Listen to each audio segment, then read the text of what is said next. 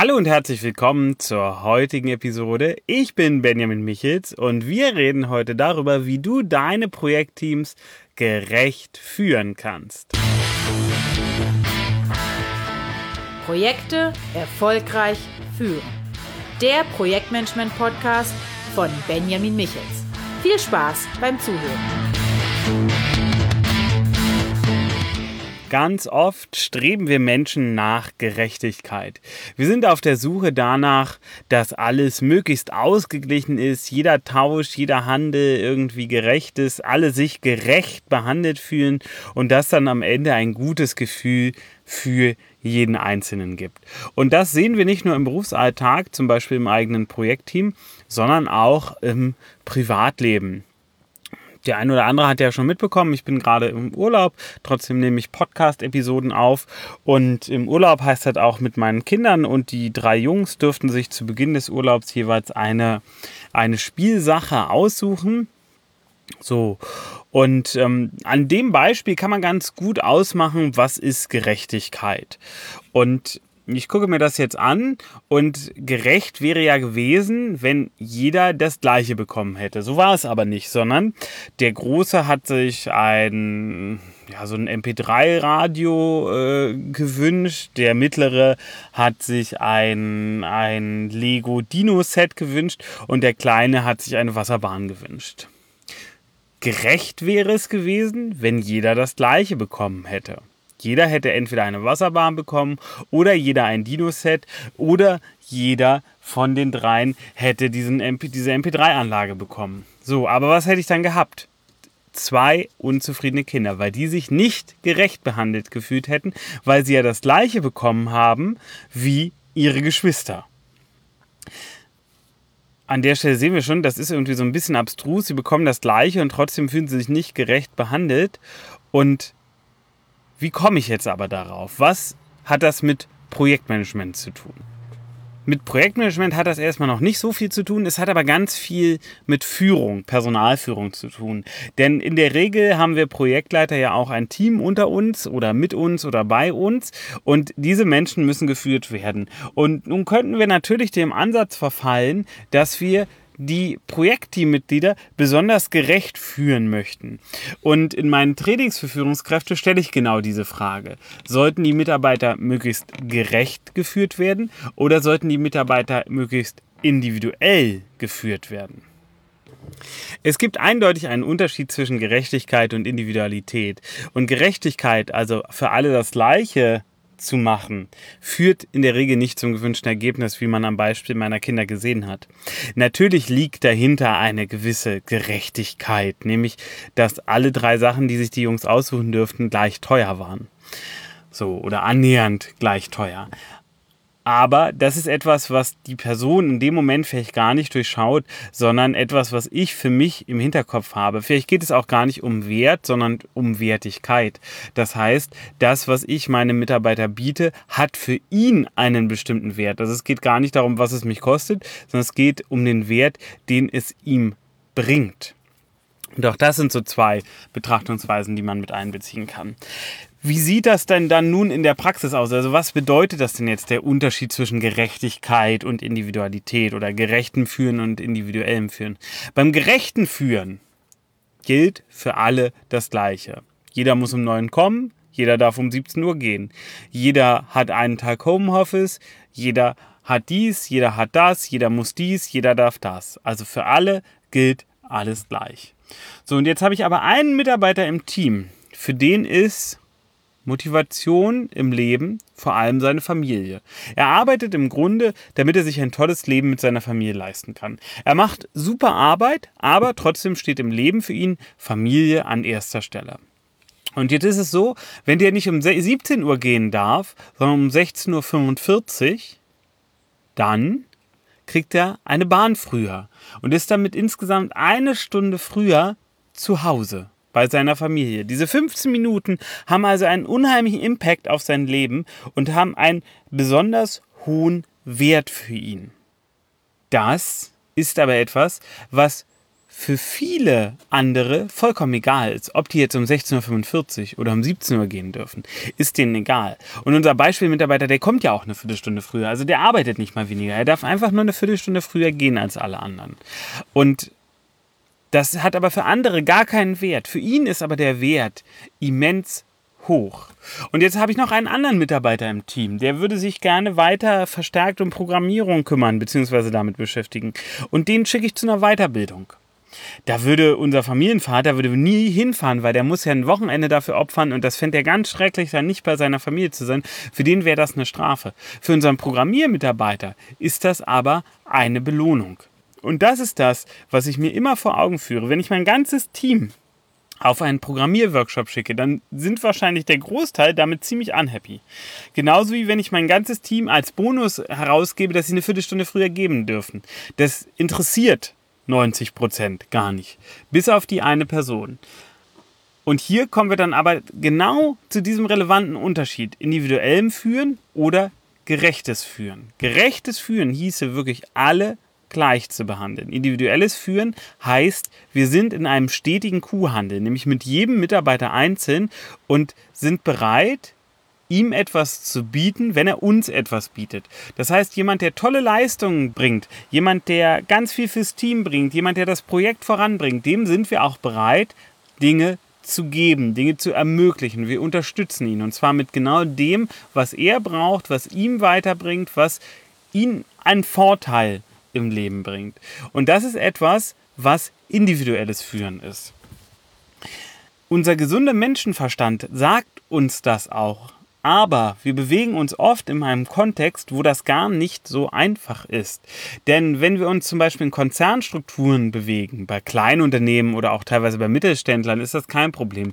Aber wenn wir uns größere Mittelständler oder Konzernstrukturen angucken, dann kann das Ganze schon deutlich problematischer werden, weil wir auf einmal in einem Kontext, in einer Struktur sind, wo individuelle Belohnung unheimlich, unheimlich schwierig ist. Und deswegen ist das was, über das du für dich deutlich mal nachdenken musst. Wie führst du denn dein Team? Wie führst du die Leute, mit denen du zusammenarbeitest? Werden sie gerecht oder individuell geführt?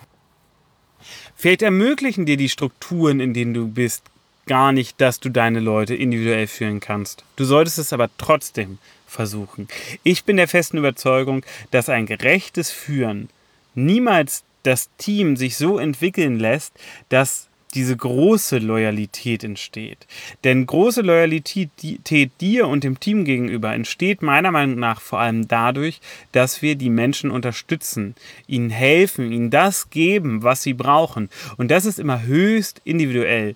Es gibt den äh, Motivationsforscher Stephen Rice und der hat 16 Lebensmotive identifiziert.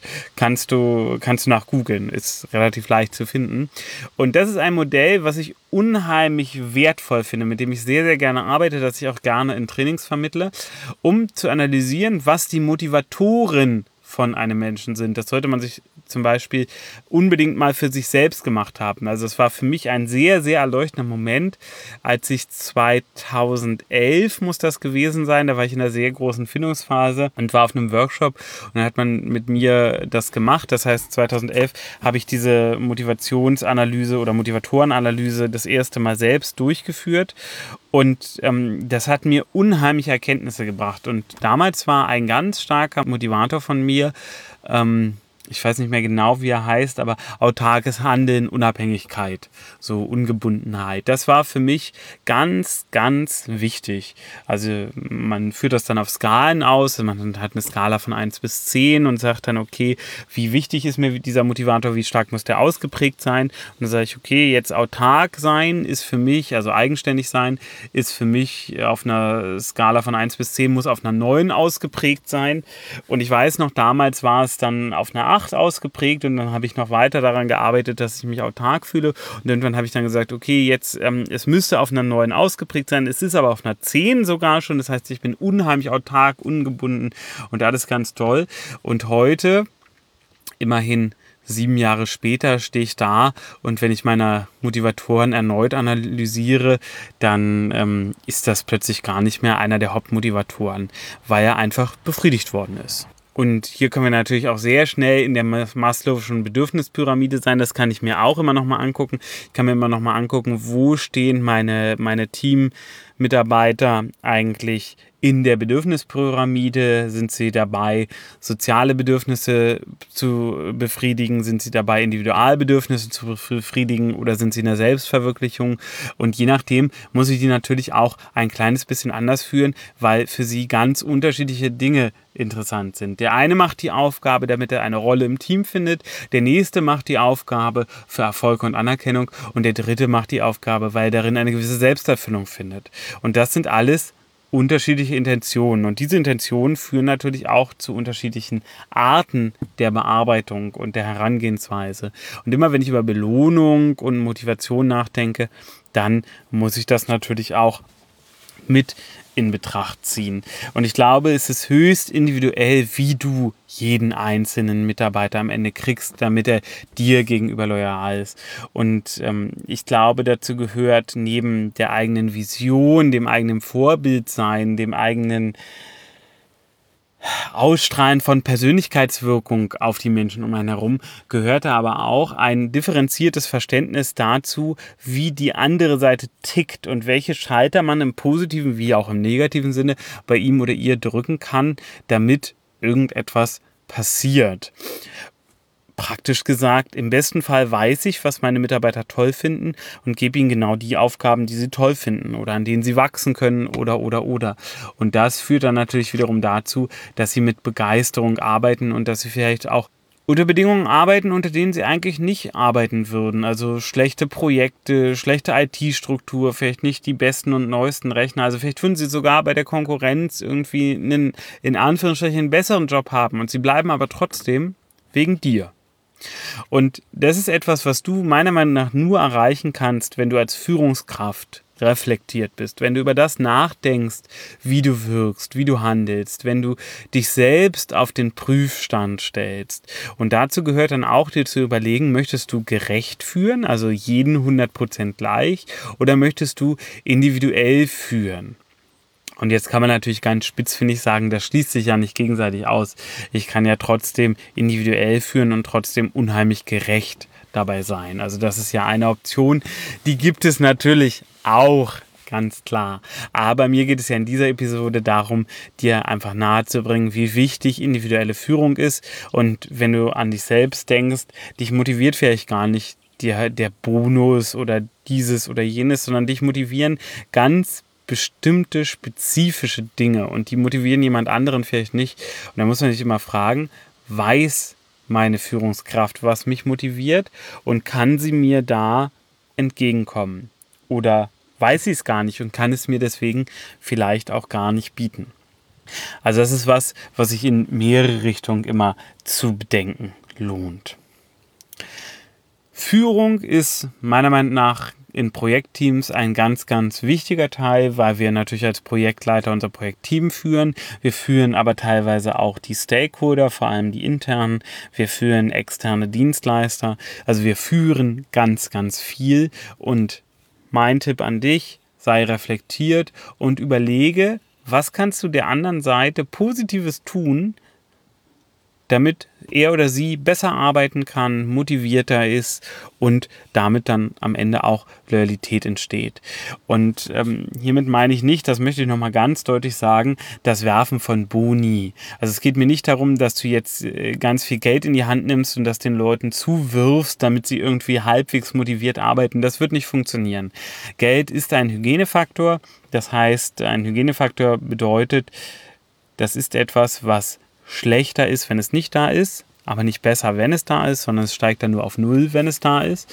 Und so ist es zum Beispiel auch bei Geld. Wenn ich mich ungerecht bezahlt fühle, ist es ganz schlecht. Wenn ich angemessen oder überangemessen bezahlt werde, dann ist es dadurch nicht besser, es ist nur okay. So, und wenn ich meinen Job nicht mag, dann bringt viel mehr Geld dabei auch nichts. Und ähm, Motivation und Belohnung ist etwas, da sagen viele, viele Führungskräfte auch, ja, das müssen die Leute von alleine mitbringen. Ich glaube, das geht nicht auf.